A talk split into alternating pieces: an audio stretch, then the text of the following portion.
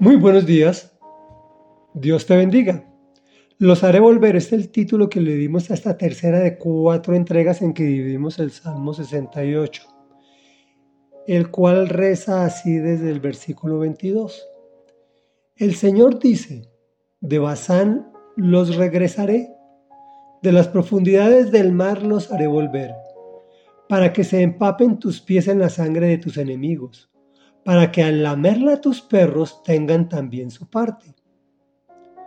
En el santuario pueden verse las procesiones de mi Dios, las procesiones de mi Dios y Rey. Los cantores van al frente, seguidos de los músicos de cuerda, entre doncellas que tocan panderetas. Bendigan a Dios en la gran asamblea, alaben al Señor, descendientes de Israel. Los guía la pequeña tribu de Benjamín, seguida de los múltiples príncipes de Judá y de los príncipes de Zabulón y Neftalí. Despliega tu poder, oh Dios, haz gala, oh Dios, de tu poder, que has manifestado en favor nuestro. Por causa de tu templo en Jerusalén, los reyes te ofrecerán presentes. Comentario. Fácilmente caemos en las profundidades del mar, pero el Señor nos está asegurando en este salmo que nos hará volver. Como ya sabemos, tenemos la victoria asegurada. Adicionalmente, Él está con nosotros. Está ayer, está hoy y está mañana. Pues Él es el eterno presente. Él es el gran yo soy. No es, no yo era. Yo soy en el pasado. Yo soy en el presente y no yo seré en el futuro. Yo soy en el futuro. Y esa pasada por el agua nos hace prosperar en nuestra relación con el mismo Dios y Señor. Pues ese es su propósito. El propósito es que nos relacionamos mejor con Él y desafortunadamente lo vemos más fácil cuando estamos pasando por el agua o estamos pasando por el fuego. Cuenta adicionalmente cómo en el Antiguo Testamento se relacionaba con su pueblo. Primero la alabanza, y dice, los cantores van al frente seguidos de los músicos de cuerda entre doncellas que tocan panderetas. Hoy en el Nuevo Testamento después de Cristo, el pueblo se llama iglesia. Y no son ladrillos, somos tú y yo junto con el resto de creyentes como piedras vivas, porque nuestro Dios vive, nosotros también viviremos y también nos relacionaremos de forma similar. Primero la alabanza y después viene todo lo demás.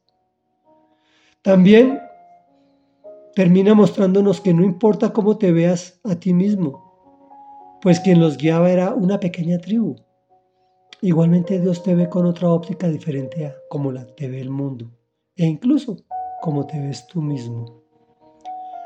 La reflexión de hoy es que bendigas y alabes a Dios en la gran asamblea. Es decir, que no dejes de asistir al templo como algunos tienen por costumbre, pues esto no agrada a Dios.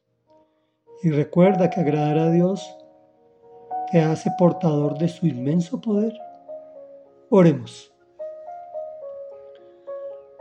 Padre de la Gloria, Hoy venimos a ti agradecidos porque a pesar de nuestro pecado y nuestra maldad del cual te pedimos perdón, tú nos haces volver de nuestras equivocaciones que nos hacen caer a las profundidades del mar. Es más, nos haces volver con bendiciones, con triunfos y maravillas, hasta para que tengan parte los más pequeños de nuestro entorno, de nuestra familia, de nuestra vida. Gracias Dios porque nos enseñas que debemos venir al frente con alabanza y glorificar tu nombre y asistir al templo, Señor, para que en medio de la congregación podamos disfrutar de tu amor, Señor.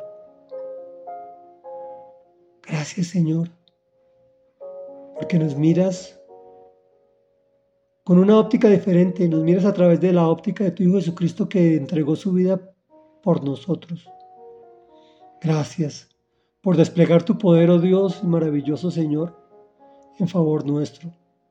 Gracias porque eres el gran yo soy. Gracias por tu Hijo Jesús, por quien te venimos a tu presencia y es en tu nombre que nos aproximamos con amor a ti y agradecimiento. Amén y amén.